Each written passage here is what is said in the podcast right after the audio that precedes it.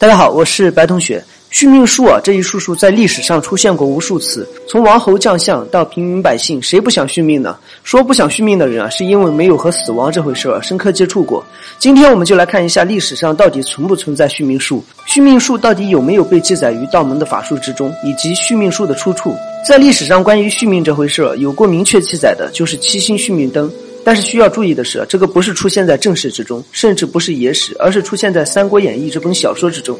那么七星续命到底靠不靠谱呢？实际上是不靠谱的，当然也不能那么确定啊，因为在历史上的诸葛亮确实会用奇门遁甲，而续命术啊最早的记载就是出现在奇门遁甲之中的，所以很可能在创作《三国演义》时啊，民间有关于诸葛亮使用七星灯续命的传说存在，结合诸葛亮学习过奇门遁甲。然后猜测有这么一回事那么在诸葛亮之前有没有关于续命术的记载呢？其实还真有。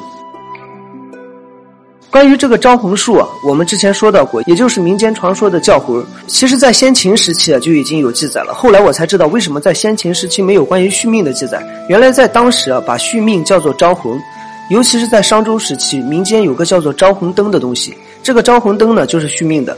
而且和七星续命灯啊很像，只不过一个灯多，一个灯少。其实可以这么理解，招魂灯和招魂术就是一回事，只不过对于小孩来说，使用招魂术就可以了；但是对于大人来说呢，简单的招魂术就不行了。续命必须配合一些法门道具，这个道具就是招魂灯。关于续命，历史上是有解释的，但是事先讲一下，不太靠谱。虽然理论上说得过去，但是完整的奇门遁甲没有流传下来，根本没有办法判定真假。关于续命的第一个解释依据啊，就是元成宫。我们在讲地府构造的时候说过，每个人在阴界有一座元成宫，这是每个人在阴界的宫殿。而元成宫的正对门的地方有一烛火，烛火的强弱就是寿命的强弱。所以古人认为利用招魂灯可以强化自己元成宫的烛火，让地府以为此人的寿命和未到。第二个解释呢，就是关于魂魄的了。之前我们也说到过，道教理解的魂魄它分为三魂，人在死亡时啊，自己的命魂将会飞入地府。在埋葬后呢，地魂将会守候在坟墓旁边，也就是说，正当死亡时会魂魄离体。